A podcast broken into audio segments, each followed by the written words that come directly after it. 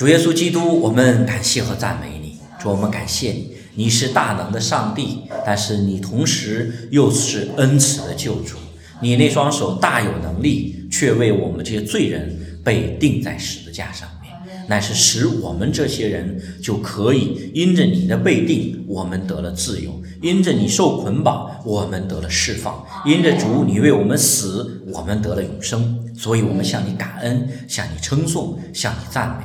我们也感谢主耶稣基督，你差遣圣灵保惠师来，让我们明白你的福音真理，使我们心里得自由，心里得喜乐。我们把我们接下来的时间恭敬交在主你的手里，求主你祝福所有你的百姓，让我们可以领受你恩惠的福音，你的真理使我们就大大的喜乐，使我们灵里就大有力量。也求主你祝福我们传讲福音的卑微软弱的器皿，使他口中所出的是合你心意，使他照着正义分解真理的道，来使你的百姓蒙福。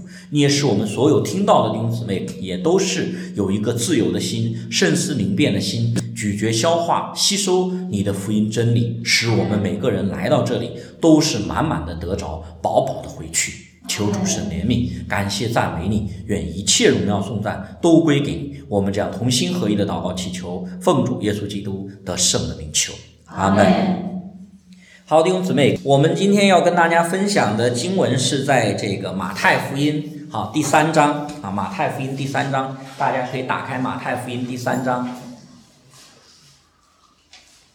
我们来今天要讲是马太福音第三章整章的经文。好，我们来看看施洗约翰。好，我们这个给主耶稣基督施洗这一段的经文，我们看其中给我们哪些提醒？因为施洗约翰这个人大有能力，是不是啊？那在圣经当中非常的突出，甚至主耶稣说，妇人所生的没有一个大过施洗约翰，是不是啊？所以我们要看看施洗约翰，也要看看基督，然后希望借着这一章经文的分享，能够让我们巩义的弟兄姊妹可以灵里面刚强，还有力量。啊，能够像施洗约翰那样子有力量。我们先把经文，就是马太福音第三章，我们先把经文用起应的方式来读一遍，就是整章的从第一节到第十七节，我读一节，大家读一节。马太福音第三章一到十七节，我们用起应的方式来读，我读一节，大家读一节。那时有施洗的约翰出来，在犹太的旷野传道说。天国近了，你们应当悔改。这人就是先知以赛亚所说的。他说，在旷野有人声喊着说：“预备主的道，修直他的路。”这约翰身穿骆驼毛的衣服，腰束七塞，吃的是蝗虫野蜜。那时，耶路撒冷和犹太全地，并约旦河一带地方的人都出去到约翰那里。承认他们的罪，在约旦河里受他的洗。约翰看见许多法利赛人和撒都该人也来受洗，就对他们说：“毒蛇的种类，谁指示你们逃避将来的愤怒呢？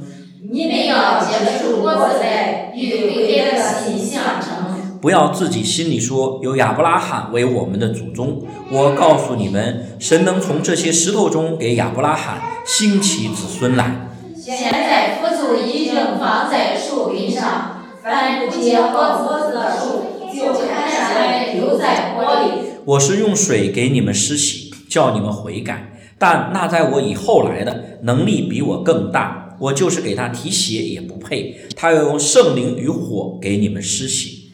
他手里拿着火器，要扬净他的场，把麦子收在仓里。把糠用不灭的火烧尽了。当下，耶稣从加利利来到约旦河，见了约翰，要受他的洗。约翰想要拦住他，说：“我当受你的洗，你反要上我这里吗？”耶稣回答说：“你暂且许我，因为我们理当这样尽诸般的义。”于是约翰许了他。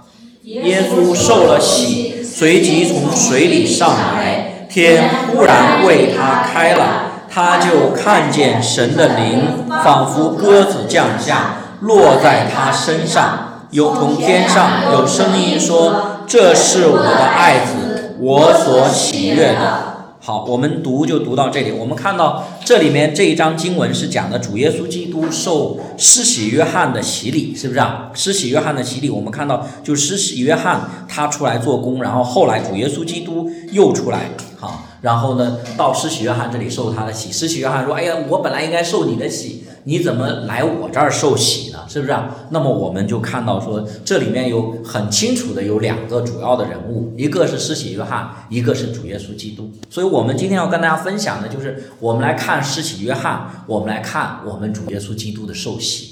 好，那我们首先来看施洗约翰，就像我们刚才一开始说的，大家应该知道施洗约翰是大有能力的，对不对？施洗约翰大有能力，他的能力是非常突出的。那么我们去看这段经文的时候，我们的一个着重点，因为一章的经文其实里面我们仔细挖掘思考的时候，圣经像一个宝库一样，大家知不知道？真的像一个宝库一样，你去挖的时候，越挖发现里面宝贝越多。所以，我们你像有些人说，你们圣经就这么多，反反复复讲，反反复复讲，有啥好讲的？其实里面是宝库，对不对？所以你不可能一场道、两场道就把圣经的那些精义给挖出来，是不是？所以我们今天呢，我们只能是圣灵感动我们，来跟大家去分享这其中一部分的宝藏。那第一个宝藏，第一部分的宝藏就是关于施洗约翰的。那关于施洗约翰，我们的着重点在哪里呢？着重点在施洗约翰的能力上面。为什么施洗约翰这么有能力？是不是？这是我们大家要去思考的。因为你不要看了施洗约翰，我们有些人觉得，咦，我可喜欢施洗约翰，我就喜欢施洗约翰，谁都敢责备。那那那那，这个其实不是重点。阿门吧，弟兄姊妹，你如果见谁都责备，不见得你能传福音呐。是不是？施洗约翰是能传福音的，施洗约翰是主耶稣基督的先锋啊，对不对？那我们要去看施洗约翰他的能力从哪儿来，他是怎样子的有这样的一个能力？我们说我们要跟大家分享几点。那第一点，我们在这里要分享的就是你要注意，施洗约翰之所以这么有能力。你还不是你去看了这些是描述他做了什么事，说了什么话？你得看这些事、这些话之后的东西，什么东西呢？就施洗约翰为什么会这么有能力？就像比如说我今天站在这里讲道，我们弟兄姊妹过来听到，我们今天能够在这里安安稳稳坐在这里，有一个看不见的东西，其实在支撑我们呢。就是比如说你今天早晨吃了早饭，是不是？啊昨天晚上睡好觉了。如果昨天晚上没睡好觉，饭吃的不够，饿的肚子。那你听到啊，肚子咕噜咕噜响，或者精神不济，是不是啊？因为比如说没睡好，那这是我们说在看不见的东西东西里面，其实有些是支撑我们能力。我们说施洗约翰他的能力在哪里呢？我们说施洗约翰，你必须知道的第一点，施洗约翰的能力在于上帝。阿门吧，弟兄姊妹，他是神的仆人，他是神的用人，他是神的恩典托住他。所以你首先要知道说，施洗约翰的能力不是来自于他自己。而是上帝的恩手托着他，是上帝在使用他。阿门吧，弟兄姊妹，是上帝在使用他，所以施洗约翰就特别有能力。大家记得我们在旧约圣经里面有一个伟大的人物叫做大卫，大家记得吧？就是大卫有一次他出名成名那一战，就是把那个巨人歌利亚打倒那一战，对不对？那大卫打倒歌利亚的时候用的是什么呀？用的是小石子，对不对？是不是那个小石头特别有能力，能够把歌利亚打倒？不是，是大卫把那个用击拳把小石头甩出去，然后把歌利亚打倒了。我们说背后也是上帝能力。我们同样道理，其实施洗约翰这么有能力，是因为他是上帝的小石子。阿门，马丁姊妹。所以你必须清楚看见这些。我们每一个人，其实你被谁使用，这就决定了你能力能能显出来多少。是不是？我们举一个日常生活当中的例子。如果大家有时候看过一些小说啊、电影啊，特别是中国有些人喜欢看那个武侠小说，对不对？武侠小说里面讲的说这些武林高手啊，什么落叶飞花，拿个树枝都能打败那些拿着利剑的人，对不对？那是树枝比那个宝剑厉害吗？弟兄姊妹，是不是树枝本身比宝剑更坚固啊？不是，而是因为拿着树枝的人厉害。对不对？所以我们说，你要知道这一点的时候，我们看到施洗约翰这么有能力，你得知道说是上帝的能力。我们基督徒也是这样子的，每一个有能力的基督徒，其实每一个基督徒都有能力，那是因为上帝，是不是？啊？因为上帝，这福音怎么样子啊？本是神的大能啊！你要相信这一点。所以我们说，从这个角度来讲的话，我们每一个基督徒都可以做主耶稣基督。手中的小石子，好，前一段时间还有一个，因为我有次这个星期四晚上嘛，应该是讲到的时候，我讲到说，大卫在那个河边不是捡了五个小石子，对吧？就装在袋子里，然后去把哥利亚打败了。有个弟兄来跟我去辩论了，他说，因为我讲我强调什么？我强调说，大卫这个小石子不是自己一路带过来的，大卫是准备跟哥利亚打的时候到河里现捡的，阿门吧？他是现捡的，啥意思呢？就不是刻意的。比如说山长老水远的带了几个小狮子，说我这个小狮子可厉害了，我是专门在。他是到河里捡了几个，一打就把歌利亚打败了，对不对？我们其实也是一样的，我们希望说，我们有些弟兄姊妹一看施洗约翰有能力，我们就想到，哎呀，施洗约翰为什么有？你看，你看，人家这里面说他穿骆驼毛的衣服，吃蝗虫野蜜，咋咋咋咋咋，好，我们就总结了一大堆，好像说必须达到这些条件才能有能力。那我们再问，现在还有哪个基督徒穿骆驼毛的衣服？还有哪个基督徒吃蝗虫野蜜呀？你没有，那所以有些人怪怪不得我们没能力。不，你要知道，就像大卫在河边随手捡起来的小石子，他甩出去就能把哥利亚打倒。上帝也是一样的，不在乎我们如何，是在乎使用我们的上帝。阿门吧，弟兄姊妹。所以你要看到这一点的时候，我们就是上帝手中的小石子。你看到施洗约翰这么有能力。你经常在人身上去找，有时候就找错了。就我再举刚才例子，比如说，假设大卫用那个小石子把歌利亚打倒了，有个人把那个小石子打倒歌利亚的小石子拿出来，在那儿研究说：“哎呀，这个石头有什么特点呢？哪个地方尖，哪个地方圆呢？”他然后说：“我也要做一个这样的小石子，然后我去打倒歌利亚，对不对？”我问你们姊妹，方向对不对？这样子不对，方向就错了，因为你在那里钻研这个小石子的时候。你其实搞错了，因为不是这个石头有什么特别，而是用石头的大卫特别。阿门吧，我们也一样，不是我们特别，是使用我们的上帝特别。阿门吧，弟兄姊妹。所以你真正抓住这些时候，好了，我说我先讲这一点，是希望大家知道，我们基督徒今生会不会像施洗约翰一样遇到很多的挑战？你看施洗约翰施洗的时候有没有挑战呢？法利赛人、撒都该人来了，对不对？施洗约翰后来还有希律，还有他的妻子，把他关到监狱里面了。那我们一定会遇见挑战，但是你得知道一件事情，你知道上帝在使用你的时候，你遇见的这些艰难挑战，是不是能够把你给打垮了？好，弟兄姊妹，当上帝使用我们的时候，到底是我们眼前那个艰难挑战，好像巨人歌利亚很大，到底是歌利亚厉害呢，还是使用我们的上帝厉害？使用我们的上帝厉害。所以你抓住这一点的时候，这个时候你不要惧怕你遇见的难处。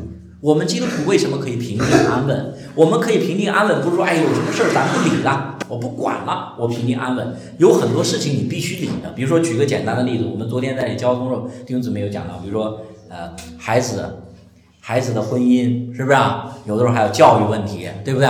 跟家人的相处，有些问题其实挺为难的，安稳吧？因为清官难断家务事嘛，对不对？这些难题怎么办？我们我不管了，哎呀，就这样子了。不，你不用不管，上帝管，阿门吧。你看到为难的事情，别担心，因为有上帝帮助我们，上帝使用我们，你得知道这一点。那另外一个，我们讲到说，我们看到施洗约翰这么有能力，他是因为上帝使用他，我们就有一个问题来再问大家：好，是不是什么人都可以被上帝这样使用？不是，不是。那啥样的人可以被上帝使用？上帝能不能像使用施洗约翰一样使用我呀？那所以，上帝使用到底他上帝所使用的人，上帝要彰显他的能力在什么样的人身上呢？弟兄姊妹，对了，在信的人身上。其实我我在讲，我们有些弟兄姊妹一看说的，约翰身穿骆驼毛的衣服，腰束皮带，吃的是蝗虫野蜜，然后就说，你看这很明显，约翰过的日子是清贫的，阿门吧，是清苦的日子。但是这里面强调的意思，是不是你必须过清苦的日子？上帝才能使用你，对你一定要抓住啊！这可不是仅仅理性上面，你一定要知道这点。为什么我们强调这一点？因为我们很多基督徒，你知道教会历史上曾经有相当长一段时间，到现在还有呢。比如说现在天主教里面还有搞苦修的人，基督教里面也有一些人，有些人说我要效法施洗约翰，哈，这个啊要避免试探啊，我要过清心寡欲的生活，这样我就有能力了，对不对呀？不对的。这个想法是错的。其实这里面强调的意思是什么？这里面强调的意思就是施洗约翰过的虽然是清贫的日子，你看呢，他是穿骆驼毛的衣服，他又在旷野里面生活，说明他不是受什么高等教育，不是说他这个人是财宝很丰富或者学识很广博的一个人，是强调施洗约翰其实在人看来他是贫穷的。但是他还这么有能力，他强调这一点。阿门，马丁姊妹，是不是贫穷使我们有能力？我再问大家，是不是缺乏使我们有能力啊？是不是骆驼毛的衣服使我们有能力啊？是不是吃的粗茶淡饭会使我们有能力啊？不是，是上帝使我们。你明白吗？就其实就是像我们以前跟大家讲过那个例子，就是大家记得主耶稣曾经做过一个比喻，讲财主和拉萨路的故事，是不是？啊说那个拉萨路是个乞丐。在财主的门口，然后让狗来舔他的窗，然后结果拉萨路进天堂了，财主下地狱。那个故事的意思是强调说，穷人才能上天堂，富人要下地狱呢？还是强调说，其实拉萨路其实是穷的啥都没有，但是上帝还怜悯他呢？这里面是强调上帝怜悯他，阿门吧，而不是说穷人上天堂，富人下地狱，不是这个意思。同样道理，施洗约翰这里面强调他穿骆驼毛的衣服，吃的蝗虫野蜜，不是强调说他通过吃蝗虫野蜜过清苦的生活得的力量，而是强调说在人看来，这个人应该是穷人。你举个例子，比如今天我们如果见到一个这样的像施洗约翰一样的人，他穿的衣服不可能很整洁吧？同意吧？因为住在旷野里面，穿的衣服是很普通的，甚至很脏脏的。然后吃的饭也很简单，你看到这样的人，你第一感觉这个人可能是穷困潦倒，是不是啊？那没想到这个人做事这么有能力，这就让人大大惊讶了。那他的能力从哪里来呢？从神那里来，你一定要搞清楚这一点。所以我们说，我们一定要小心，不是施洗约翰异于常人，不是施洗约翰过苦修的生活让他有能力，而是他在人看来他应该是一个贫乏的人，居然被上帝使用做了这么大的工作。他强调的这一点。同样，你去对比圣经上面来讲的话，弟兄姊妹，其实圣经上面，比如说亚伯拉罕穷不穷啊？不穷。亚伯拉罕，上帝能不能使用呢？能，能，对不对？而且上帝对亚伯拉罕的使用大不大？也很大呀。所以你一定要清楚看见这点。同样，如果讲到受教育，这里面强调施洗约翰是住在旷野里，保罗受的教育好不好？保罗受的教育很好，他是按照最严谨的法门做了法利赛人。然后受的教育不单是犹太人的教育，还有对希腊人的哲学、希腊人的文学，他都了解的很多，是不是？还有旧约里面很伟大的主耶稣登山变相的时候，向主耶稣显现那个摩西，受的教育厉害不厉害？厉害，他把埃及人一切的学问都学到手了。所以不是你必须过清苦的日子才能被上帝所使用。这里面强调的是说，在人看来一个不起眼，甚至是一个穷困的人，当上帝使用的时候，那回到我问大家的问题，说我们说谁能够被上帝使用呢？大家刚才答的非常对，信耶稣的人。大家在这方面要记得，旧约讲到，当在圣殿里面那些器皿要被上帝所使用，分别为圣的时候，它有一个条件。其实是不是说那些器皿必须全部都是纯金做的？其实各样的器皿都有，大家知道吧？你看做账目的时候，有用金子，有用银子，也有用铜。大家记不记得？是不是还其实还用到木头，对吧？还用到木头。然后所有这些圣殿里面的器皿能够被上帝使用的条件就一个啊，用什么呀？用那个羔羊的血怎么样洒过就可以。那所以大家刚才答的对不对？非常对。信耶稣的人是不是就是被耶稣的血洒过？所以被耶稣的血洒过的人，其实就可以分别为圣，给上帝。施洗约翰之所以这样的有能力，是因为施洗约翰也是信耶稣的。阿门吧，弟兄姊妹。你说他耶稣都没定十字架，他怎么信耶稣？是耶稣还没定十字架，但是施洗约翰是仰望耶稣。而且你看到后来主耶稣来了要受洗的时候，他说：“这个我该受你的洗，是不是？”他知道 我们这些人通过整本圣经都更知道。所以你要看到任何一个被上帝所大大使用的，我们讲的是正面使用的，而且是主动的被上帝使用的人，那么他一定有一个特色，就是他是被基督的血洒过的。嗯，什么样的人可以被基督的血洒的？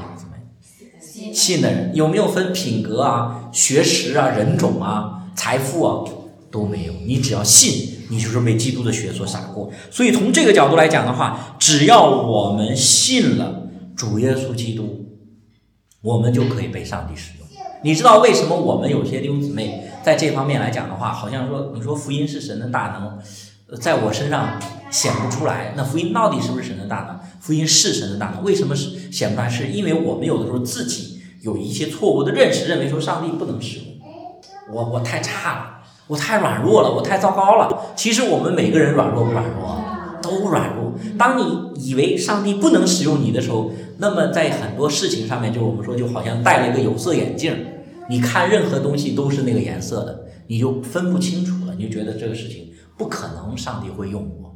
我们就跟很多的这种福音要大能彰显的这些事情就擦肩而过。但是当我们真正明白这一点的时候，弟兄姊妹，你就晓得说，其实我们的软弱能不能拦阻上帝使用我？不能，你一定知道这一点。所以施洗约翰就是我愿意被上帝使用。所以我我给大家讲，因为我们在这里的弟兄姊妹，我们每个人我们都不是说特别年轻的人了，对不对？其实我们在地上的年日都很短。我说我给大家讲一个秘诀，什么秘诀呢？就是你跟上帝祷告一件事情，上帝一定听，一定成就。施洗约翰的能力会显在你身上。祷告什么呢？说主啊，愿你使用我。我愿意给你使用，你信不信上帝听这样的祷告？上帝会说：“哎呀，施洗约翰这样祷告我听，你这样祷告过头了，会不会？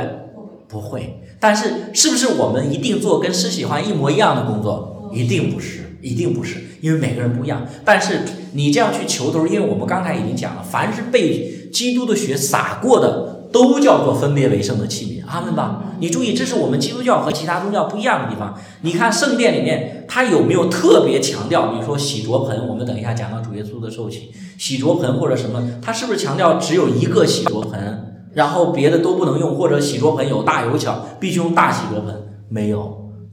还有没有强调必须用金子的？没有。你必须听明白这一点所以从这个角度来讲的话，就是当我求上帝来用我。那么你这个祷告一定有效，阿门吧？因为主耶稣说过，祈求的怎么样子啊，就给你们；寻找的呢，就让你们寻见；叩门呢，就给你们开门。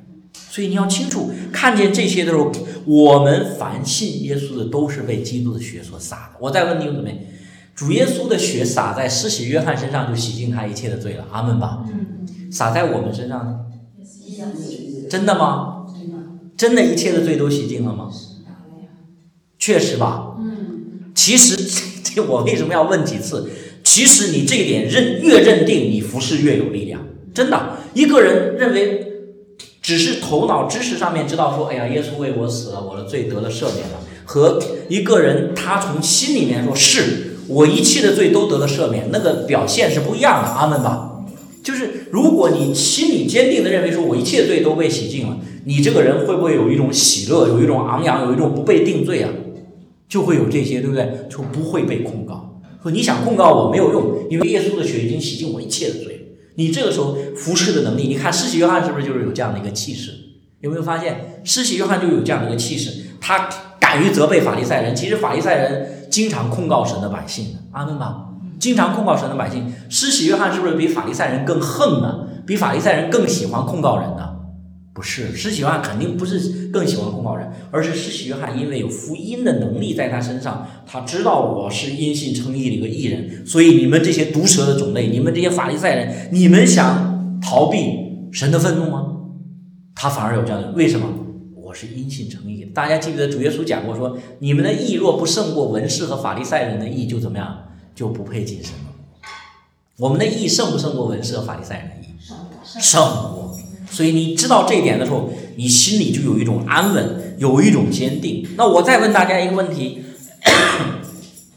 是不是信主要多长多长时间以后才能被上帝使用？不是，其实你一信主就可以被上帝使用。当然，你在真理的认识上面需要积累成长，这是真的。阿门吧。你在恩赐的操练上面需要时间，慢慢的操练，这都是需要。但是论到被上帝使用这个角度来讲的话，其实是不需要什么呢？是不需要说一定要多长时间的，阿门吧。你只要是信了耶稣，都可以被上帝使用。这是我们大家一定需要去知道的，一定晓得的。这是我们跟大家讲的。那我们再问，施洗约翰这么有能力，是因为上帝使用他。好，上帝使用施洗约翰，也使用我们，目的是为了什么？荣耀神。荣耀神。还有嘞？啊，还有是吗？造就人。啊，还有呢？上帝使用我们，是不是为了使我们得益处？是是。上帝使用我们，其实第一个目的，因为我们是他使用的器皿，是让我们首先就是让我们得益处。真的，你要去看到这些。我们说从这个角度来讲的话，我们上帝使用我们的目的不是仅仅把我们当工具，而是让我们得益处。阿门吧。施洗约翰越传福音越勇敢，越有能力。其实我们也是一样。我们为什么鼓励弟兄姊妹？我们不是让大家说的，哎呀，好像利用你啊，压着你啊，逼着你去做工。但我们鼓励弟兄姊妹去关心别人、探访。然后去服侍别人，你知道为什么吗？你说我一想到这些，又得把我的精力透支了，我觉得可不情愿，因为我们这是在律法之下的认识，是认识认为说我如果去服侍了别人，我就会受亏损，我就会减少。我那一样吗？你看我兜里三百块，我如果拿了两百块给别人，我不就剩一百块了吗？这是从一个有限的、跟上帝无关的角度去思考。但你从跟上帝有关的角度去思考说，上帝使用我们去服侍别人，确实你可能把你兜里的钱拿出来给了他了。但是上帝是不是恩上加恩、利上加利的上帝？是。所以你在服侍人的过程当中，你给了别人，你帮助了别人，你会不会减少？不会。圣经上面有没有这样的例子？就有这样的例子。大家还记不记得？就是有一个被施洗约翰就认为是他再来了，叫做以利亚，大家记不记得？有人就问施洗约翰：“你是不是以利亚嘛？”以利亚不是曾经躲在撒勒法的寡妇家里，对吧？他去了撒勒法的寡妇家里面，那寡妇家里面当时剩啥呀？说剩一把面，一点油，是不是？然后以利亚说：“你先做了给我吃。”然后这个寡妇，这个寡妇其实是有爱心的，虽然很艰难，对不对？他说：“算了，死就死吧，先做了给你吃吧。我们家就剩这么点儿，吃完咱就完。吃了以后死了没有？没有，没有。他面也不少，油也不少，这就是例子，明白吧？所以上帝使用施洗约翰，你会发现施洗约翰被上帝越使用，他越有能力，越使用越勇敢。我们传讲福音，比如说我作为传道人跟大家讲福音，当然每次讲你要付出精力、体力，你要准备要怎么样？但是越讲，首首先就我自己来讲。”对福音的认识就越来越深刻，越来越清楚。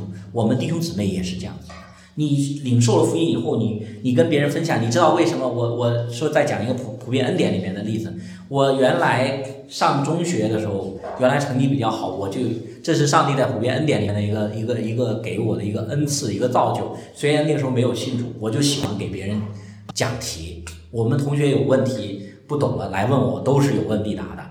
那。给我自己带来什么好处呢？我跟他们讲题，越讲我自己思路越活，你知道吗？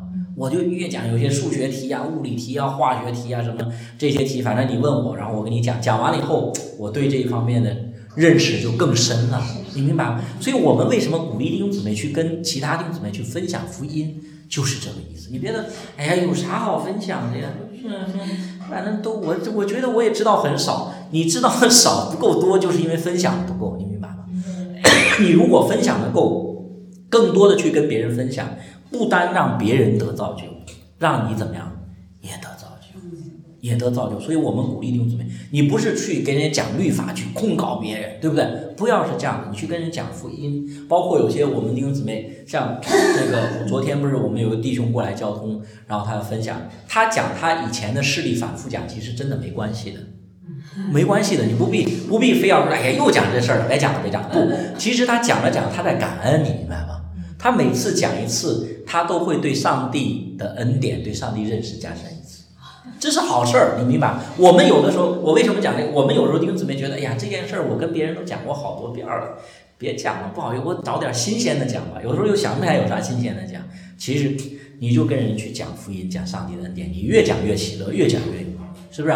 像我们之前发的灵修短信一样，你用信心去看事情，用信心去看事情，往前看，往将来看，看到什么呀？看到盼望。往后看，看到什么呀？看到感恩。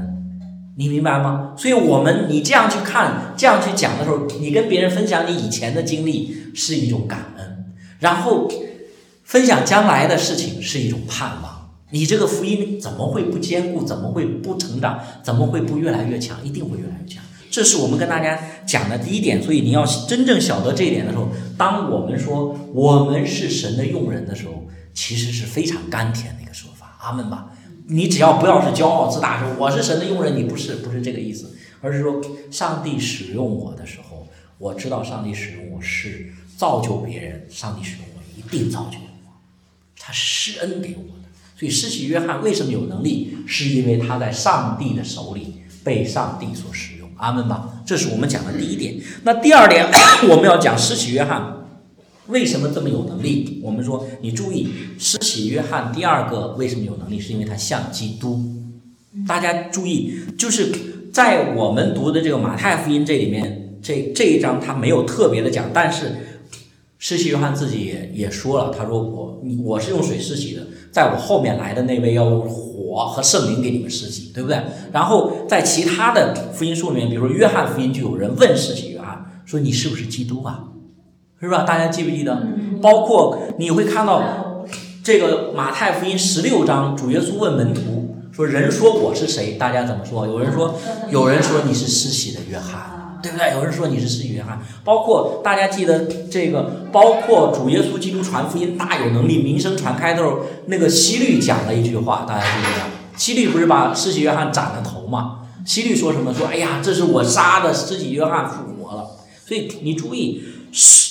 施洗约翰在这方面来讲的话，他像基督，然后呢，甚至有人误会主基督是施洗约翰复活，就说这两个人有很相像的地方。那当然，我们知道谁是本体啊，弟兄姊妹，是基督是本体还是施洗约翰是本体？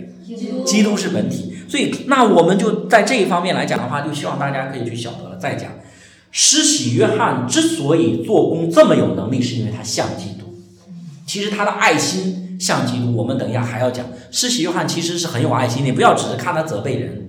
你注意，其实，在其他的经文里面有讲到，当有人来问，大家记不记得有那些士兵来问说，我们这些做士兵的，我们该怎么办？施洗约翰就很耐心、很有爱心跟他们解释说，不要以强暴待人，对不对？有税吏来受洗，税吏也问施洗约翰，我们该怎么办？施洗约翰没责备他们呀，施洗约翰说，不要多取，对不对？当收的税你收了，意思就是当收的税你收了就行了，你不要给别人。你看是不是耐心呢？是不是？他很像基督，包括施洗约翰讲说：“我不是基督，是不是？我给基督系鞋带都不配。”这是不是像主耶稣的谦卑啊？他很像的。所以你要清楚去看见这些都是施洗约翰，他有一个很大能力，是因为他像基督。我们强调，你得救是靠着效法基督呢，还是接受基督做救主？接受基督，但我们是不是不可以效法基督？可以，可以不单是可以，而且应该。阿门吧。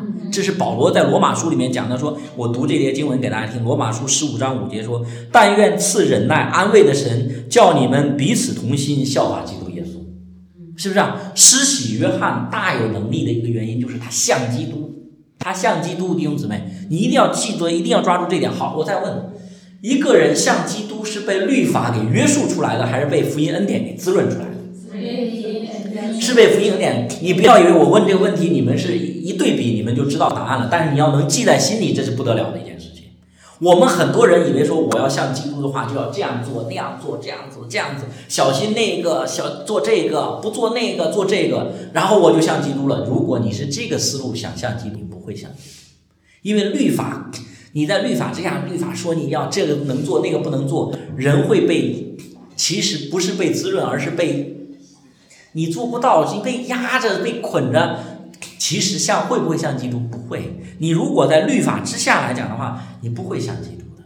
所以我们像基督，一定是福音恩典滋润出来的。阿门吧，弟兄姊妹。所以基督他是本体，他不需要别的，他就是这样子的。我们却需要他的福音恩典。来激励，来滋润出来。所以你要想像基督的话，你就必须领受更多的恩典。阿门吧。所以你要学习福音的真理，领受福音的恩典。主啊，施恩给我。我们要想像施洗约翰那么有能力。这里面只是把施洗约翰表面做的工作告诉大家。我相信施洗约翰背后还有很多时候跟上帝求恩典，你信不信？还是你的观念里面认为施洗约翰是一个不求恩典的人？圣经上没记载下来而已。但施洗约翰这么有能力，一定是求恩典的。阿门吧。就我们说他一定是被福音恩典浸透出来的。所以我们去做一个对比，让大家去看，就是如果你以为在律法之下的苦修能够修出来像基督的话，这是不可能的。大家就用另外一个人，不是施洗约翰，就保罗。保罗的生命历程前半段和后半段大不一样，阿门吧。前半段的保罗严谨不严谨？严谨。他说我按照最严谨的法门做了什么？做了法利赛。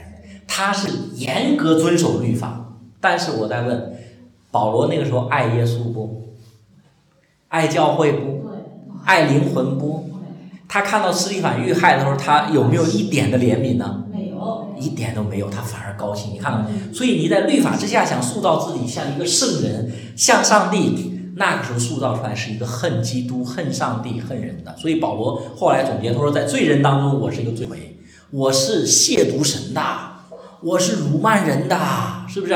你看到，所以你要想像基督。你一定不要指望着靠着遵行律法达到，不可能的，弟兄姊妹。人想靠着遵行律法达到像基督，这是误入歧途了，阿门吗？这是误入歧途了。所以唯有主的恩典、福音的恩典滋润我们这些人说：哇，福音这么好，我罪得赦免了，我因信称义了，福音使我心灵得自由了，福音告诉我说上帝是多么的爱我，然后我被基督的爱激励，阿门吧？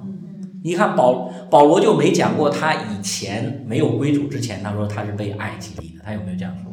没有，他说我那个时候就是按照最严谨的法门做了法利赛人，特别严苛。所以我说今天有没有基督徒掉在这个网络里面？好多基督徒做掉在这网，真的很多基督徒都是看重律法啊，我该怎么做？这个能做不能做？那个能做不能做？然后我该该怎么行？我该怎么样子的？其实越是这样子，人就越冒火，你知道吧？人就越容易性情凶暴。就是我们举例子，就中国古代我们知道大禹治水，大家记得是不是？就是那黄河原来泛滥了，大禹的爸爸怎么治水呢？大禹的爸爸就是堵，说哪儿决堤了我就堵，堵了以后有用没有用啊？没用，那黄河只是你堵住，当时确实水流不出来了，但是那个那个。河水里面那个能量还在那里积蓄呢，阿门吧，它还在搞，迟早有一天冲垮大坝。但是大禹怎么治水？大禹是用疏导。福音是什么？福音就是在这方面来讲的话，不是像律法去堵你，福音是告诉你说，你的罪倾泻到哪里去了，弟兄姊妹？倾泻到。你的罪就像黄河，不是堵，是导导导，给你引导到哪里去？引导到基督那里，说我的罪归给基督，基督的义归给我。然后我突然认识到，像保罗在罗马书五章我们经常引用的经文说，在我们还做罪人、还做仇敌的时候，神就爱我们了，神就在基督里爱我们，罪基督为罪人死，哇，神的爱就再次显明了。所以基督的爱激励我们，你这个时候就相信就有一种怜悯的心，理就不一样。所以我们说，从这个角度来讲的话，你要看到施洗约翰的能力是像基督，效法基督。那我再稍微讲一点，弟兄姊妹，我们越像主耶稣基督，越有服侍的能力，阿门吧。但是，你如果你的效法榜样和目标是人，那么就出问题了。为什么这样去说呢？除了主耶稣基督以外，其他的人是不是永活的？我再问你们，特别是在今生，哪怕你说我要效法，你今天讲施洗约翰了，我就效法施洗约翰了。其实，你如果效法施洗约翰，你发现有很多人去效法施洗约翰的时候，他效法出问题来。就我们刚才讲，他老是看施洗约翰责备法利赛人。其实施洗约翰就是对法利赛人很严厉，对不对？施洗约翰是不是对所有人都严厉？不是，所以他就效法出问题。所以我讲这个什么意思？就是如果我们效法的对象不是基督，而是一群人的话，就会出问题。因为只有基督是永活的。人特别，你要效法那些已经死了的人，这些人已经死了，人都是有缺点的。阿门吧，弟兄姊妹。当你把这些人举得过高的时候，你身上会带着死的味道，而不是活的味道。你越效法基督，你越灵活。阿门吧，弟兄姊妹。你越效法基督，你越灵活。但是你效法人的话，你会死。比如我举个例子，我以前讲到时候讲过，我说，因为我今天也看到有这样的事情，因为有些弟兄姊妹，其他的地方呢，其实网上跟我联系的一些姊妹。有些教会现在正努力的要把他们教会建造成为清教徒式的教会。我问弟兄姊妹对不对？对不对？对。他们的目标是效法清教徒，对不对？清教徒是几百年前的人，而且清教徒是欧洲人，大家知道吗？他们身上像基督那部分才是活的，但是另外的有很多东西是他们那个时代的特点。你如果想效法他们的话，就会把一个教会塑造成为一个死的教会、刻板的教会，然后就会成为什么呢？就会成为一个死气沉沉的教会。这种教会吸引的是死人，你明白吗？我为什么说吸引的是死人？就是他吸引的是很刻板。他说：“哎呀，哪个教会像清教徒？我就是想像清教徒。”我说：“那你你不如去坟墓里算了，因为清教徒都已经在坟墓里。”不是的，你要效法基督，你要效法基督。任何时候，如果我们把人举得像基督那么高的话，我再问弟兄姊妹，哪怕他是你效法的榜样，其实严格来讲，是不是在拜偶像？是。其实这是不是违背了律法的第一条、第二条诫命啊？违背了，违背了，但是我们效法基督，永远效法基督，有没有违背律法？没有，一点都没有，因为基督就是上帝，只有基督是完美的，阿门吧。所以你要看到这些都是弟兄姊妹，我们要想服侍，也像施洗约翰一样这样有能力，你要像基督。你所以你要为什么我们鼓励弟兄姊妹，你要认真去查考圣经？像我们刚才开始之前，我们老弟兄在这里交通，我也很感动，就是因为年纪大了，然后。这圣经这些经卷的位置记不下来，还想背一下。我说这是好的。那关键不是你记得那个位置，关键就是读圣经。而且我们为什么特别强调你要读新约？就是你要效法基督，阿门吧。你去看看主耶稣基督是怎么做事，他怎么对人的，是不是？你看到他那个前一段时间还有弟兄姊妹问我呃问题呢，说那个在那个约翰福音里面不是记载的有那个那个妇女行淫的妇女是吧？法利赛人把她抓住，想用石头打死她，拉到耶稣面前来。主耶稣就在地上画字儿，然后说：“你们谁如果没有罪，就可以打死他。”然后这些人都走了，是吧？主耶稣就跟这个行淫的妇女说：“起来吧，我也不定你的罪，不要再犯罪。”你去思考主耶稣做的这些事情，他说的这些话，每一句话做的每一件事情，都是奥妙活泼的不得了。大家有没有发现？真的，你去效法基督，一个人去效法基督，一定越效法越灵活。阿门吧。越效法基督越有生命力，但是你去学人的时候就一定刻板，学人就一定会出现我们说的削足适履、邯郸学步，就这两个成语。削足适履是什么呢？就是说讲的有有一个人看到一个鞋子，这是中国成语嘛？中国古文履就是鞋子的意思。他说这鞋子太漂亮了，想穿，但是他脚大，你知道吧？穿不进去，穿不进去。他说我不想破坏这个鞋子，他说我拿刀把我的脚。砍砍，你说可怕不可怕？这可怕了嘛，对不对？这这鞋子穿进去了，脚咋样子？脚坏了嘛，对不对？那我们说邯郸学步也是一个成语，讲的什么？说邯郸就是中国古代邯郸这个地方的人走路啊，特别好看。然后呢，说有一个有一个人，好像是楚国人还是哪里，我忘记了。他是听说说这个邯郸人走路好看，他就跑到邯郸去学人走路。然后学学学，把他以前怎么走路都忘了。后来不会走路了，邯郸人走路方法他也没学会，说爬着回家了。那这里面我们说你跟人的时候，因为人有一种刻板，你知道吧？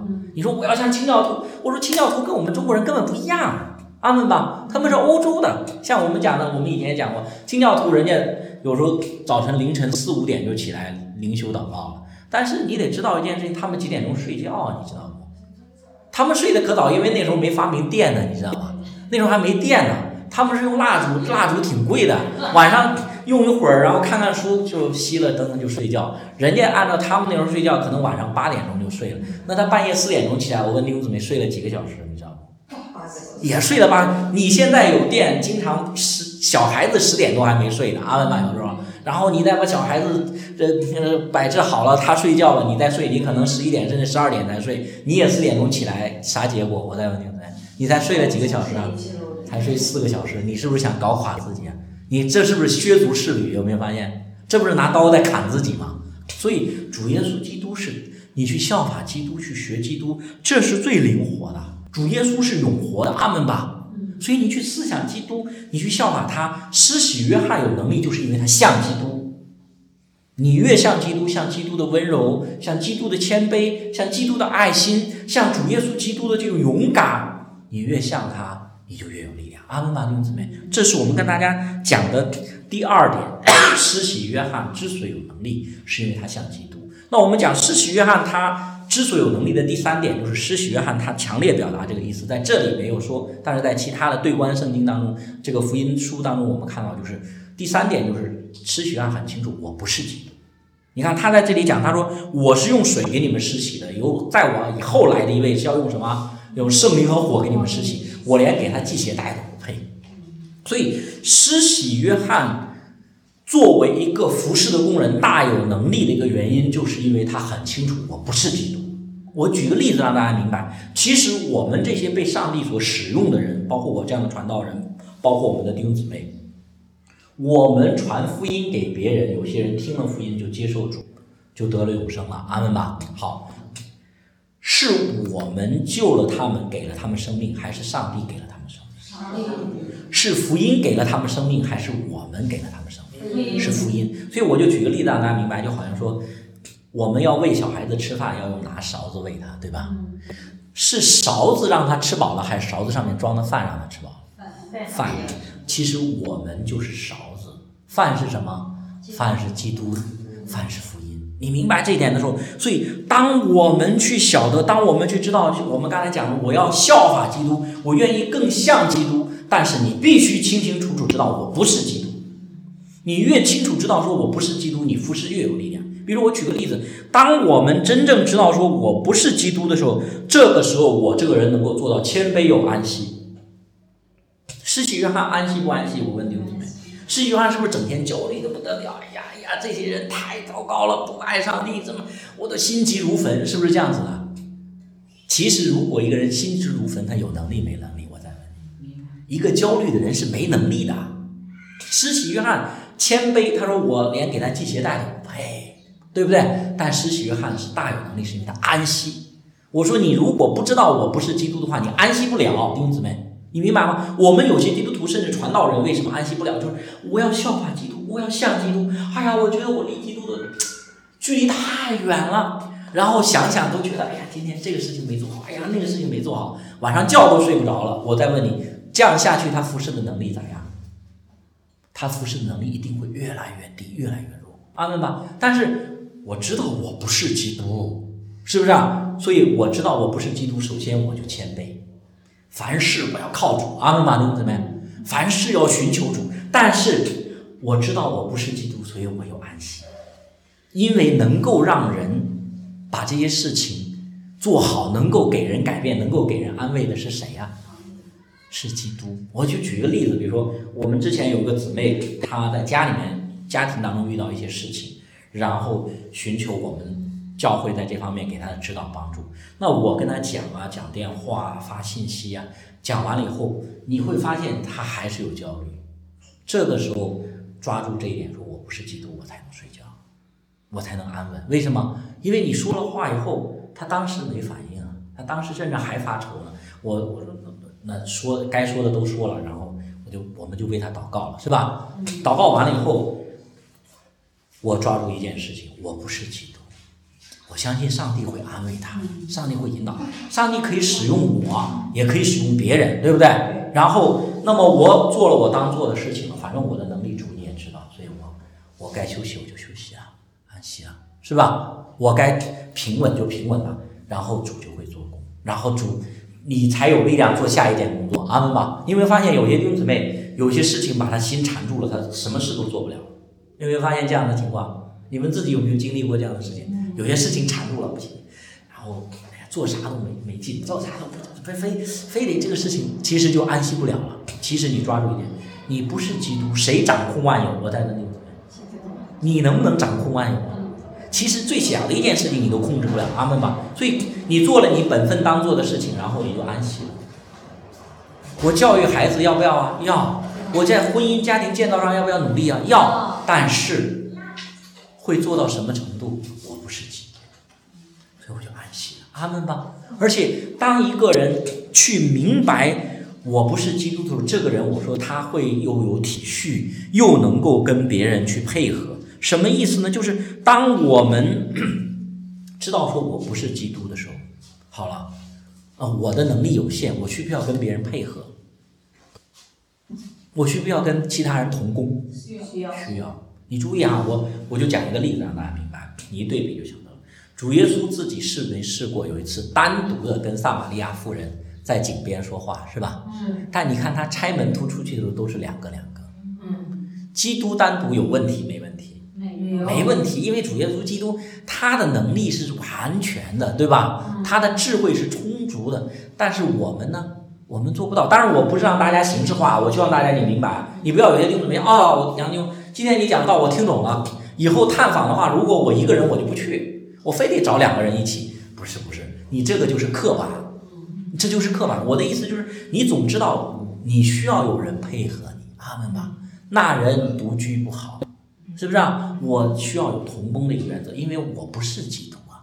是不是？我不是基督，所以我会跟人同工，然后我又体恤人，因为我不是基督，他是不是？他是不是？你说传道人、牧师是不是基督？牧师是不是比别人更完全、更完美？不会，不会一样的吗？所以这样子的话，我就说又同工又体恤，这样的人做工有力量没？我再问你，其实那种整天说我要效法基督，他想把自己塑造的接近基督，像基督那么完全，这种人经常是独头蒜。大家知道农村的，你们知道什么是独头蒜？就是普通的蒜种出来的话，一颗蒜种出来以后有好多瓣儿，对不对？有一种蒜是种出来以后整个是一个，对吧？独头蒜的意思就是跟别人不配合。这种不配合的人能不能做工？我再问弟兄姊妹，其实这种人做不了工，到处他会带来纷争，是吧？所以你真正知道说我不是基督，然后你就大不一样。那另外一点，我们说在这方面来讲的话，施洗约翰在这里很清楚的，我们他讲我不是基督的时候，我们要晓得一件事情，这个是我们讲的一个其中一个重点，我希望大家去认真去听，就是你要知道的是什么呢？就是我们要晓得，不单我不是基督，是我们所有人都不是基督，阿门吧。所以从这个角度来讲的话，一个教会它的建造的目标是什么？一个教会建造的目标是让大家都提升，越来越像基督，越来越厉害，还是一个教会建造的目标是保护软弱的人？这是完全两个路径啊，弟兄姊妹，你仔细去思考。我说前面那个路径迟早会走到精英主义的路线里面去，这个教会就越来越不吸引人。比如说大家。我们的目标就是让大家进步。好了，你当你是这样目标的时候，有些人觉得说：“哎呀，我的知识或者我的文化或者我信主时间短，然后我觉得我跟不上，他还来不来？”我问你，还还来不来？他慢慢就不想来了，因为我跟不上，是吧？我跟不上。然后因为你们目标太宏大了，好像举个例子，觉得说你们是要建造成为特种部队的，那各个精兵强将，我是老弱病残，哎，我我来不了了。其实这个教会就开始。越走路越窄，但是这个窄路是不是主耶稣说那个窄路啊？不是，这是人为的窄路。但是为什么我们这样去讲？当我们知道说我们没有一个人是基督，我们人人都是软弱的，所以教会的建造最终的目标是什么？最终目标就是保护软弱人，要让软弱的人能够在教会当中安心。这个教会建造是大不一样的。就是大卫在他的诗篇里面讲的说：“我何等渴慕耶和华的愿语，在耶和华的愿语里面。”燕子有什么？爆出之窝。麻雀呢？麻雀凿着房。就是这个意思。燕子和麻雀指的是什么？就是指的特别软弱的，对不对？特别软弱的人能够在其中安息。那你说我们梁宁，你的意思就是我们教会见到的目标就是大家不进步，不进步。但是人进步的目的是什么？我们借着福音的传讲，大家越来越认识福音，会不会长进？我问你们怎么样？会。但是长进的人他要做什么事情呢？他不是要做精英。长进的人也有这样的一个共识，大家越来越长进，越来越成长。就是说，我要保护软弱的人，我要用福音来服侍软弱的人。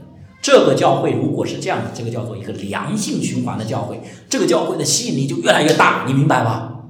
这个教会才叫做福音的教会。所以你要，但是这个前提是我不是基督，我们要晓得每个人都不是基督，所以你用基督完美的要求来要求我的时候，我不接受。阿门吧。你这些要求要求基督是可以的，而且基督达到不达到，全部都达到。但是你来要求我，我不接受。我会效法基督，我不受道德控告，这是很重要的一点啊，弟兄姊妹。而且我一旦明白这一点的时候，在我们的教会里面，我也不许可这种控告人的事情在我眼前发生。我要保护软弱的人，你明白吗？你你你用道德控告，你说哎，弟兄或者姊妹，你最近又怎么怎么样，想控告人了，我就来拦阻。我对软弱的人，我有一种体恤，一种关怀，有一种保护。但是我对着这种想控告人的，其实这就是法利赛人和撒都该人。阿门吧。你注意，主耶稣批评人不批评人？批评。你见过主耶稣批评软弱人没有？主耶稣批评什么人？主耶稣从来批评法利赛人、撒都该人。阿门吧。你批评那些控告人的。你看到在教会里面有很多人的一个大错误，就在于说他们批评软弱人，谄媚那些强横的人，这是大错特错的。所以施洗约翰之所以吸引人，那么多人到他面前去受洗，你知道原因在哪里吗？就是施洗约翰在这方面，他对软弱人有一种体恤、怜悯、包容，但是对那些想控告人的人，施洗约翰是寸步不让。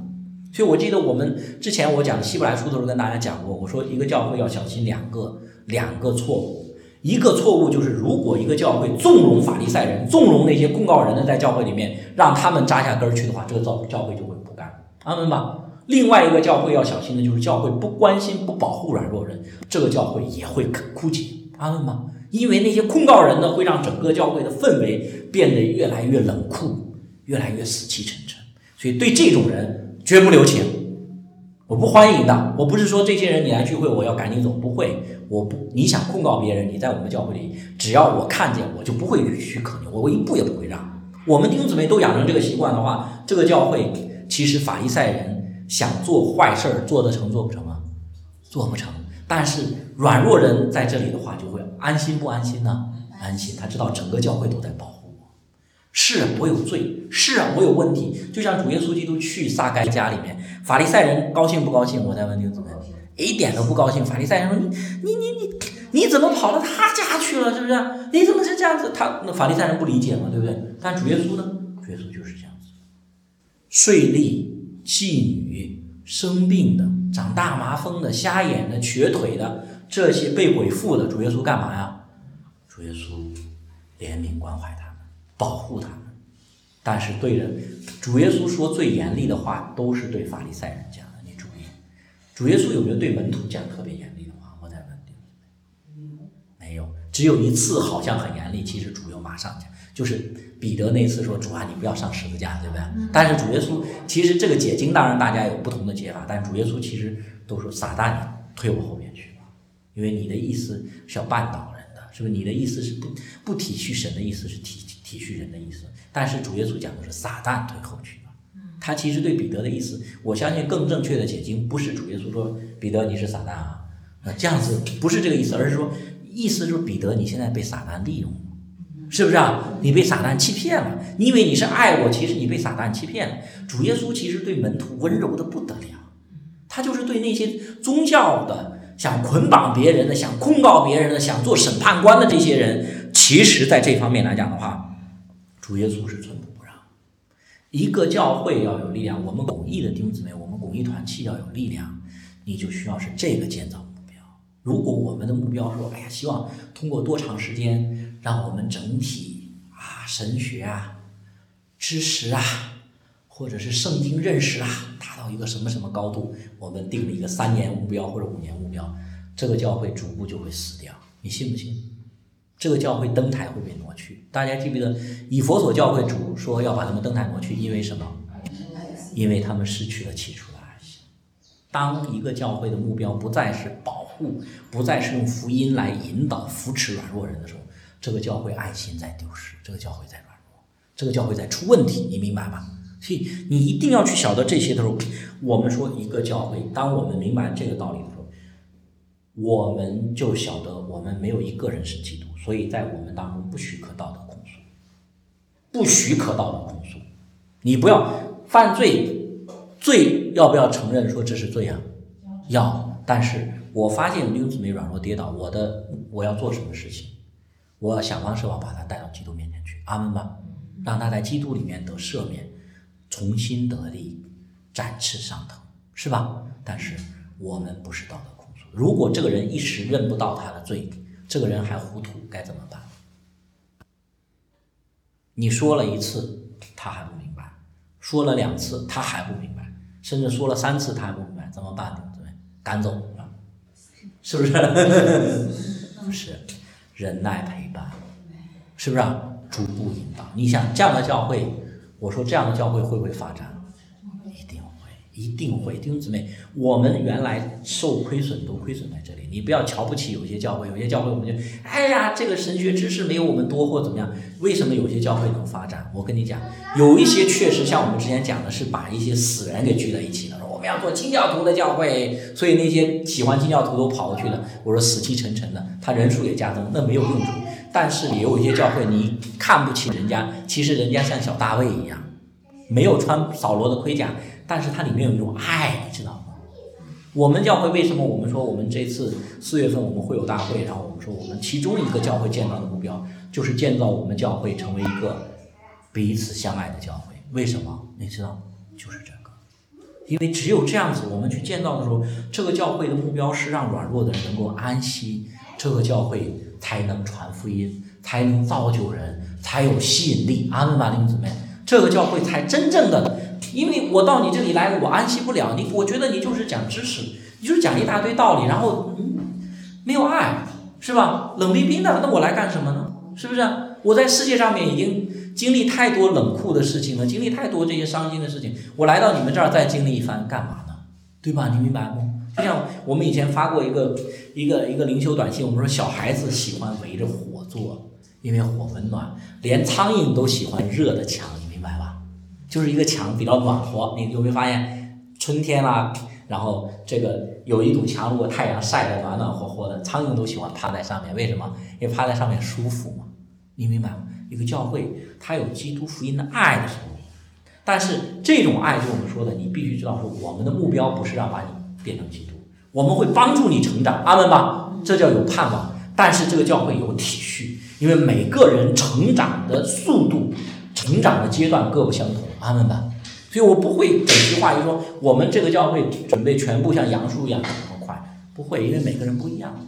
所以你有的人走得快，有些人走得慢，但是作为教会一个整体，总是有爱的陪伴。作为教会这个整体，我不许可在我们的教会当中去做道德控诉。我特别注重保护软弱人的心灵自由、良心自由，这就是我们的勇敢。我再讲一遍，这个教会是注意保护软弱人的心灵自由，这就是我们的勇敢。你想去控告别人，我绝不出卖软弱的人，我要保护他。你想让他在你面前低头认罪，想去控告他，你只要在我眼前做这个事情，我一定抵挡你，我一定要保护他，这才叫保护。阿门吧？明白？圣经上面有讲，有伟大的使徒曾经在这方面跌倒过，就是彼，彼得就是加拉太书里面保罗讲说，在恩提阿教会，本来彼得、巴拿巴原来是跟外邦弟兄姊妹怎么样子啊，一起吃饭，后来呢？后来有耶路撒冷的犹太人，就是那些讲律法的人来了以后，他们干嘛？他们不跟外邦弟兄姊妹一起吃饭，转去跟犹太人一起吃饭。保罗见到这个情形，答应不答应啊？不答应。保罗是不是仅仅因为吃饭不高兴了？不是，因为保罗发现你们这样做太伤害这些弟兄姊妹的良心了，所以我一定要抵挡，我当面抵挡彼得，你这样做的不合乎圣经，你这样做的不合乎福音真理，你彼得应该悔改。这就是保罗的刚强，阿门吧。他这样的刚强是什么？保护软弱人。一个教会有这样保护软弱人的意识，有这样的抵挡宗教审判官的这样的一个意识，这个教会一定发展的好。我们原来为什么有很多的问题？是因为我们正好做了拧个根儿，就是我们讲，其实在走精英路线，是吧？就是想培养，哎呀，越来越好，越来越好，越来越好，大家越来越成长，然后。有些人说：“哎呀，我记得那时候在郑州的时候很清楚，有弟兄姊妹跟我们讲，其实人家讲的是很客气的话，说你们教会，哎呀，你们教会高啊，太厉害，你们讲的这个程度是大学程度，我这是小学生，所以，所以我就我就不来了哈，谢谢谢谢谢谢你们的爱心，他吓跑了，你知道吗？因为因为你的目标是要培养，不，一个教会是不可以这样，因为我们都不是基督，阿门吧。其实。”我说，在道德控诉这方面，我一定要知道一点。我我我我再举个例子让大家明白。你指着池子里一条鱼说：“你怎么不学习飞？”这个鱼要不要羞愧？我再问你，怎么样？要不要羞愧啊？不要。我是鱼嘛。你明白我的意思吗？当一个人指控你说：“你你不是基督徒吗？你怎么不像基督？”这时候怎么办，弟兄姊妹？我又羞羞辱主了，是不是这样子啊？不是，你就说我不是鸡，我是鱼。你像我像鸟一样飞，那是整死我，同意吧？你明白不？基督能做的事情，是不是我们都能做？其实主耶稣基督做的好多好多事情，都是我们不能做的，同意这一点吧？所以你要清楚清楚知道这一点的时候，这个时候我们不去强迫人，我们也不被人强迫，然后我们要保护软弱的人不被强迫，这个教会就厉害了。我再讲一遍，你知道人人都不是基督，我不去强迫人，阿门吧。你不要去强迫别人，不要去。有时候你好像我是热心呐，不，你强迫他做他做不到的事情，其实就违背了我不是基督这个原则。然后我不去强迫人，别人来强迫我，我接受不接受？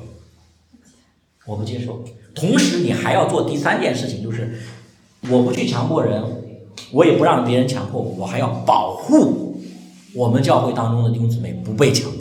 这个教会就是能够让燕子找着抱出窝，能够让麻雀有房屋的教会。谁都不要强迫人，收刀入鞘啊！因为动刀的怎么样，必死在刀下。你整天论断别人，有一天有更厉害的人来论断你的时候，把你打得七零八落。阿门吧。所以你愿意怎样待人，你愿意人怎样待你你，就要怎么样子啊？你就要怎样待人，就是神给我们的黄金律了。你要抓住这些，这是我们讲的第三点。那第四点，我们说你要注意，就是。施洗约翰他的能力的第四个表现就是他施洗约翰他的目标很明确，他做事情的目标干什么？为了福音。你看这里面讲的说，施洗约翰在旷野传道说，天国近了，你们呢应当悔改。这个人就是先知以赛亚所说的，在旷野有人声喊着说，预备主的道，修直他的路。施洗约翰他非常非常清楚。就是我们服饰的中心和重点就是福音，就是福音。我为什么用福音这个词儿？有些人讲说基督，因为我要用福音这个词儿，为什么？因为福音这个词儿把基督和人给连起来了。你注意，有些人说就是为了基督，然后要高举基督，只要要高举基督就要打击人。其实福音是不是这样说？我再问你怎么样？福音是不是说你要高举基督就必须打击人？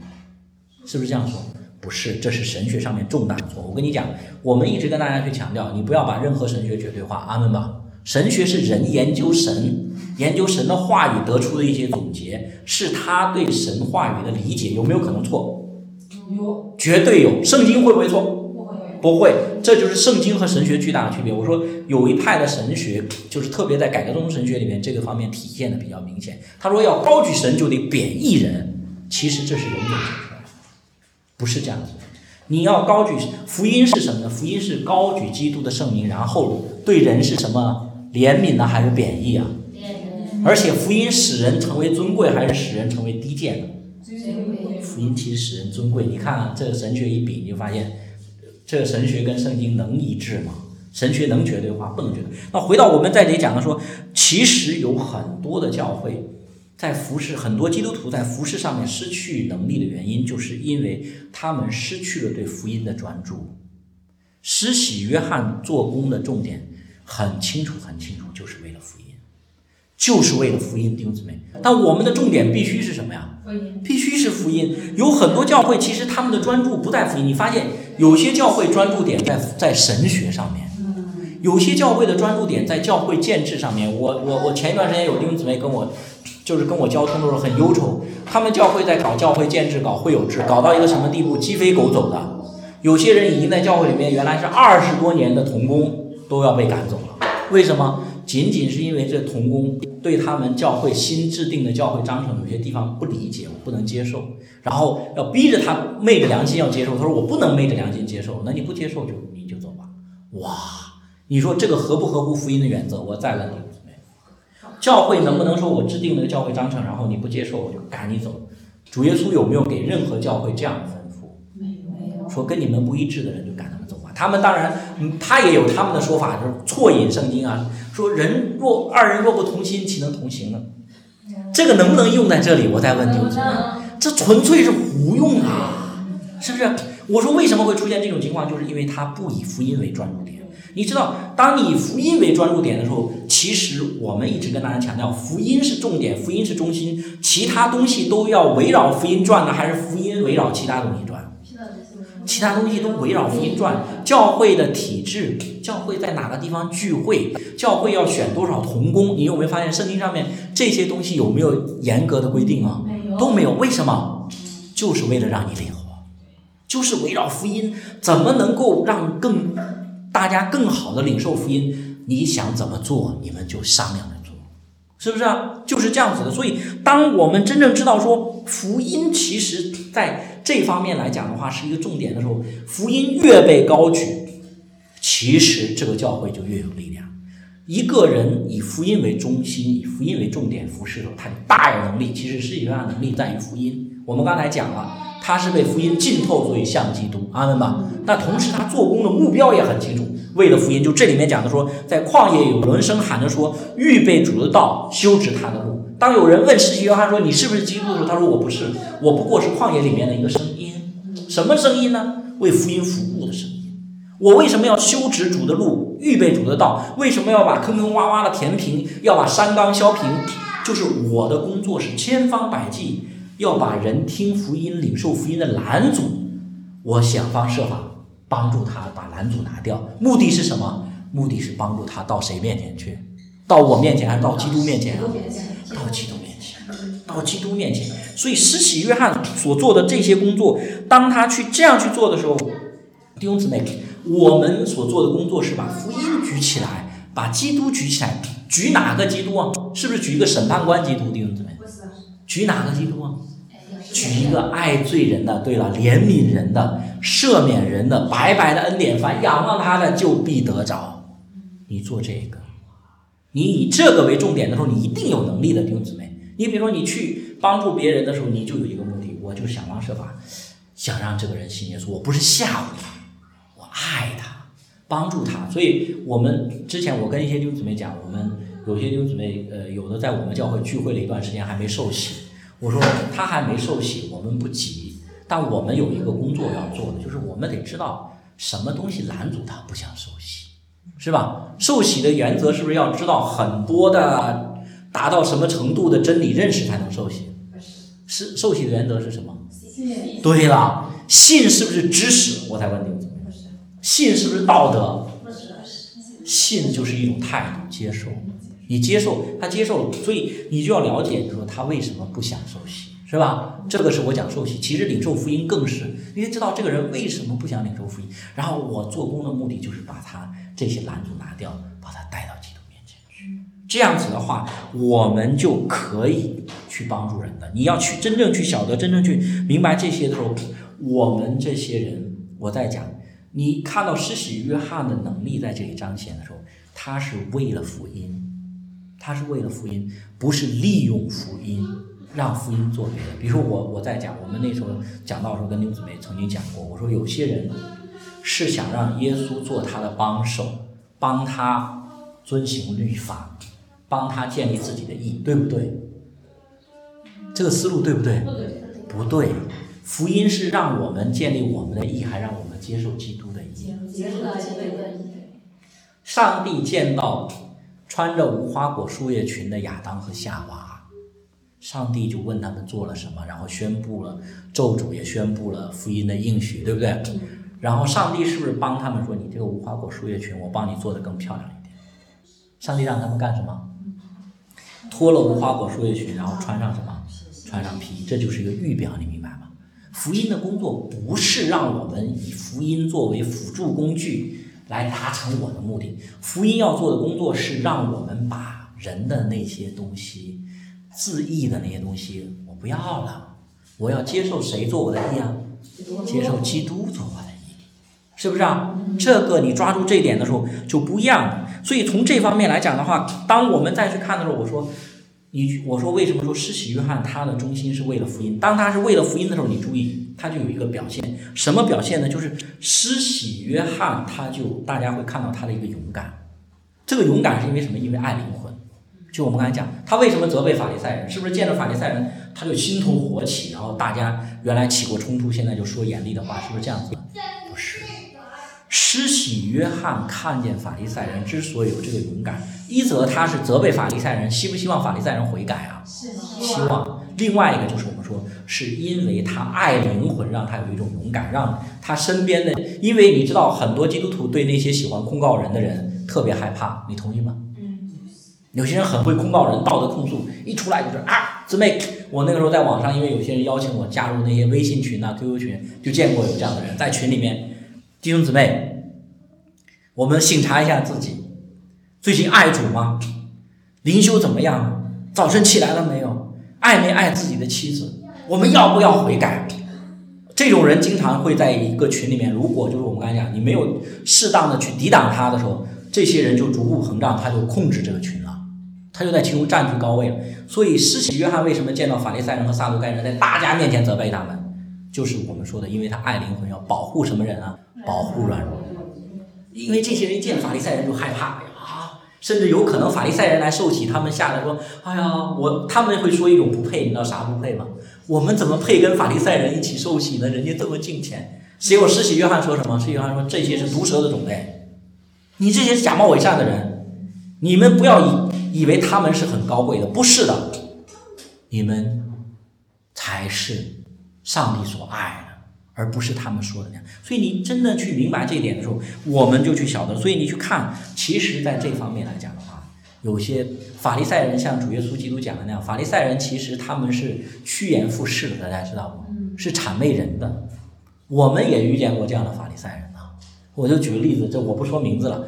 大家都知道那几年前发生的事情，我我们有有有姊妹，然后这个家里面这个要结婚，她自己要结婚了，然后她的这个未那个时候还没结婚的时候，她的未来的公公生重病，做手术一开还还以为是癌症，然后他们要去照顾，结果不能去参加那个所谓的神学班的学习，然后那边给他定的什么罪呢？说你你原来答应要学习不来学习就是背道背约背誓，哇，这样定罪别人。然后，另外他们那里面有那种家里是富婆，你知道吧？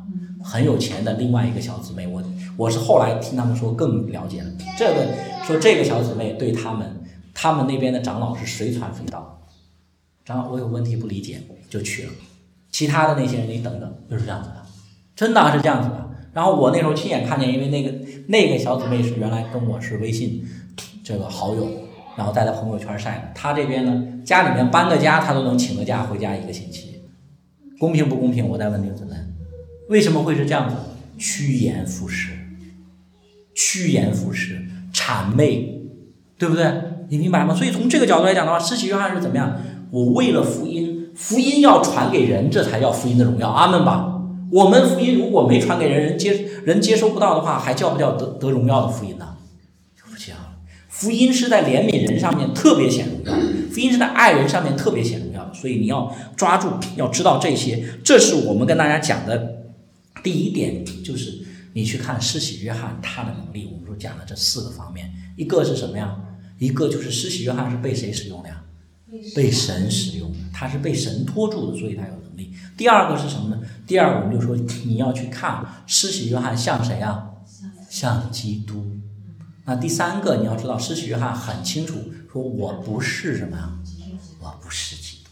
第四个你要知道说，施洗约翰他是为福音，你必须抓住这个。那么我们要跟大家讲的第二点就是后面这一部分，其实这里面我再强调啊，我不是说全部要细细的跟大家去讲，就是后面讲的主耶稣基督的受洗，主耶稣基督的受洗，他也给我们很多的思考。主耶稣来受洗的时候，你注意，施洗约翰很吃惊，对不对？这句话怎么说？虽然说我应该受你的洗啊，你怎么反倒上来受我的洗？主耶稣怎么回答的呀？主耶稣说：“你暂且许我，因为我们理当这样怎么样？尽诸般的义。”所以你要去晓得，主耶稣基督来受洗是不是来认罪来了？不是，施洗约翰的洗礼是要人认罪。所以施洗约翰很惊讶，说：“你怎么来受洗了呢？”不对呀，你不应该受洗。所以主耶稣来受洗。不是因为他有罪，而是因为什么？而是因为要尽诸般的义。这里面的义也可以翻译作礼，就是他来受洗是为了什么呢？就是我们说有几个大家要知道。第一个就说明主耶稣基督来受洗是不是为了罪呀？不是，他是为了什么？为了义。就是主耶稣的受洗就表明，因为他受洗之后就要开始他的工作了。主耶稣在这里，第一个你要知道，基督来不是为了定罪，是为了使人称义。他是为了义的工作来的，弟兄姊妹。所以主基督的受洗对我们是一个很大的安慰，在哪里？就在这里。啊，基督来受洗是为了使我们怎么样子呢？称义。那你发现自己是个罪人，能不能找耶稣？我再问弟兄姊妹，能，因为他本来就是来称罪人为义的。我来是是要尽诸般的义，他来是要把义带给我们的。这是第一个大家需要去知道，这也是主耶稣基督他所做的工作的重点。所以主耶稣曾经，你记不记得他曾经讲过说：“我来不是要定罪的，我来是要叫什么？要叫人得生命的。我定罪的有另外的工作，就是你们所信的摩西。”律法是定你们罪，我来不是来传律法，我来干嘛？我来传福音的，我是要把福音传给你们的。你一定需要去知道这一点。另外，第二点，我们说主耶稣基督，他说我来尽诸般的义，就是告诉我们说，这位无罪的基督，主耶稣是不是上帝啊，弟兄姊妹？这位上帝，他居然他是赐下律法的人，他居然伏在律法之下，目的是为了什么呢？是为了满足律法一切的要求。阿门吧。满足律法一切的要求，所以主耶稣伏在律法之下，是满足律法一切的要求，为我们担当律法的恶，救我们脱离律法。阿门吧。我们信的基督是还在律法之下，还是不在律法之下？不在，不在。不在律法之下，我们信的基督就不在律法之下，乃在什么？乃在恩典之下。所以主耶稣基督这个无罪的人，你要知道，这个就讲一点旧约的历史了，希望大家去明白。就是你要去晓得，在旧约的历史当中，在摩西上帝给他颁布律法的时候，是要求大祭司进圣殿或者进帐幕、进上帝的圣所服侍之前，有一个洗濯盆，大家知不知道？他们有个洗濯盆，然后要洗濯了以后就是洗礼，大祭司的洗礼。大祭司每次要进圣殿服侍都要洗礼，然后主基督在这里说你。暂且许我，因为我们要尽诸般的义。这个后面小括号不是说那个义或者说礼吗？是不是？就是他连礼仪律都要遵行，因为律法一切的要求他都要满足。阿门吗？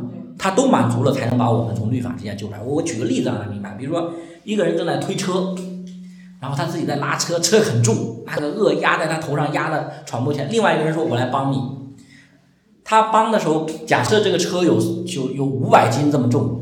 这个人出了三百斤的力量，帮了没有？帮了，对不对？但是另外那个人能不能从恶下面出来？出不来，为什么？因为你只担了三百斤，他还担着多少斤呢？他还担着两百斤呢。所以这个人如果要想帮助你，让你从这个恶下面出来，他得把这五百斤怎么样？全担过去。所以耶稣为什么要受洗？他明明没有罪，他要满足律法一切的要求，我们才能脱离律法。阿门吧。要不然的话，他律法他只满百分之九十九点九九九九九点八，我都满足了。我们能不能脱离律法？我再问你。不能。不能，哪怕不是百分之九十九点九九九九九九一直九下去，但是你不是百分之百，我们还是走不开。阿门吧。所以你要清楚看见这些的时候，主耶稣基督他为我们受了律法的咒诅。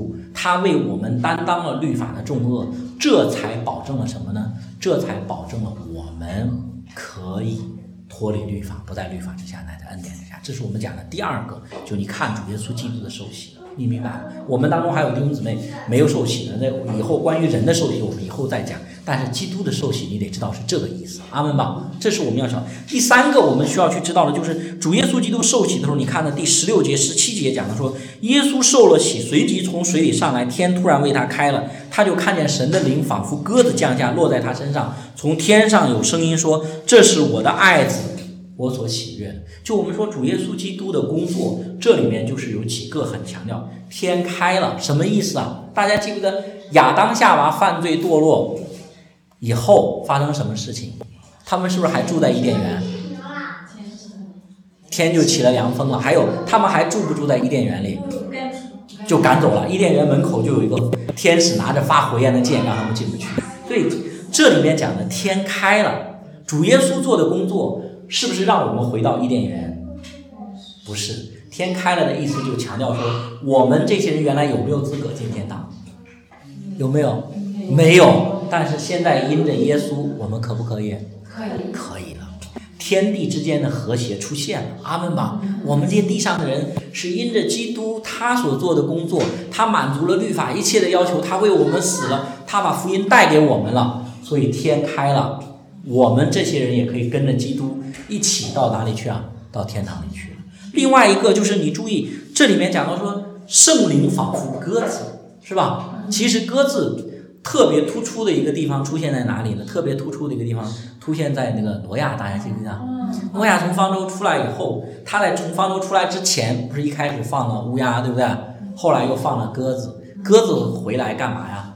叼了一个橄榄枝，是吧？叼了个橄榄枝，就是告诉挪亚说，其实意思什么？就是上帝的审判结束了，新的世界开始了。所以圣灵仿佛鸽子降在耶稣身上，就告诉我们说：谁给我们真正开始了新世界？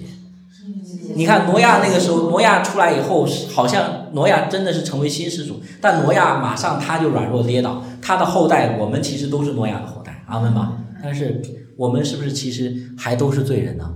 是。所以挪亚不过是预表，只有基督这个鸽子来了。是从哪里把这个橄榄枝衔过来呢？从天上衔过来，是让我们神人和好。所以从这个角度来讲的话，鸽子是代表和平、和睦的意思，对不对？就是意思是上帝的愤怒已经过去了，不是主耶稣受洗时候雷轰闪电，那就吓死人了，对不对？是鸽子，仿佛鸽子的意思就是什么呢？就是说，只有主耶稣基督的福音已经满足了上帝一切的要求，不再有咒诅，不再有愤怒，只有和平。是吧？所以你要看到这点的时候，就也表明什么呢？表明，而且就是我们用挪亚的例子来比喻的话，主耶稣来了，是不是开始了新约？嗯，旧约结束了，阿门吧。旧约结束了，新约开始了。旧的时代结束了，新的时代开始了，是不是啊？这是从这个角度来讲的话，主耶稣基督圣灵为他做见证，就是见证这件事情，像鸽子一样，就让我们知道说。和平，我们跟神之间的和睦来了。然后最后就是主在这里，天上有个声音，这是天父为基督做见证，说了一句话，说这是我的爱子，我所喜悦的。主基督不是罪人，对不对？是上帝所喜悦。然后这里面说明说，上帝喜悦基督，上帝的心在基督身上得到满足不？得到满足。然后。同样，上帝喜欢基督，而我们这些披戴基督的人呢，也是上帝所喜爱的。阿门吧！我们是不是神的爱子？我在这里。是。我们也是神与人之间好，是不是啊？所以你要去看，你要去明白这些时候，这样子，我们还要不要躲避上帝？我在这里，不用了，我就可以亲近上帝，常常到他面前去。阿门吧！常常去亲近主。这是我们上帝给我们的福分，也是上帝给我们丰盛的应许。我们感谢主。所以我今天就是这一章的经文内容多了一点，但是希望说借着我们讲的这些，能够兼顾大家。阿门吧，能够引导大家，让大家像施洗约翰这样子有能力，是不是啊？能够看到主耶稣基督他为我们受洗，使我们脱离律法。我们感谢主。那我们就先讲到这里。我们预备我们的圣餐礼拜。我们先一起来祷告。主啊，我们在天上的父，我们感谢和赞美你。主，我们感谢你，你差你的儿子，我主耶稣基督来，使我们这些人罪得赦免。我们也特别感谢主，你呼召施洗约翰来服侍你，来服侍众多的灵魂。你也呼召我们，可以像你使用施洗约翰一样，使用我们做奇妙的圣工。求主你带领引导我们。让我们多多思想你的福音真理，使你的百姓就得坚固，使我们真的是福音的能力在我们身上都得到彰显。求主加恩赐福你的百姓，赐福你的儿女。我们讲的感恩祷告，祈求奉主耶稣基督的圣名求，阿门。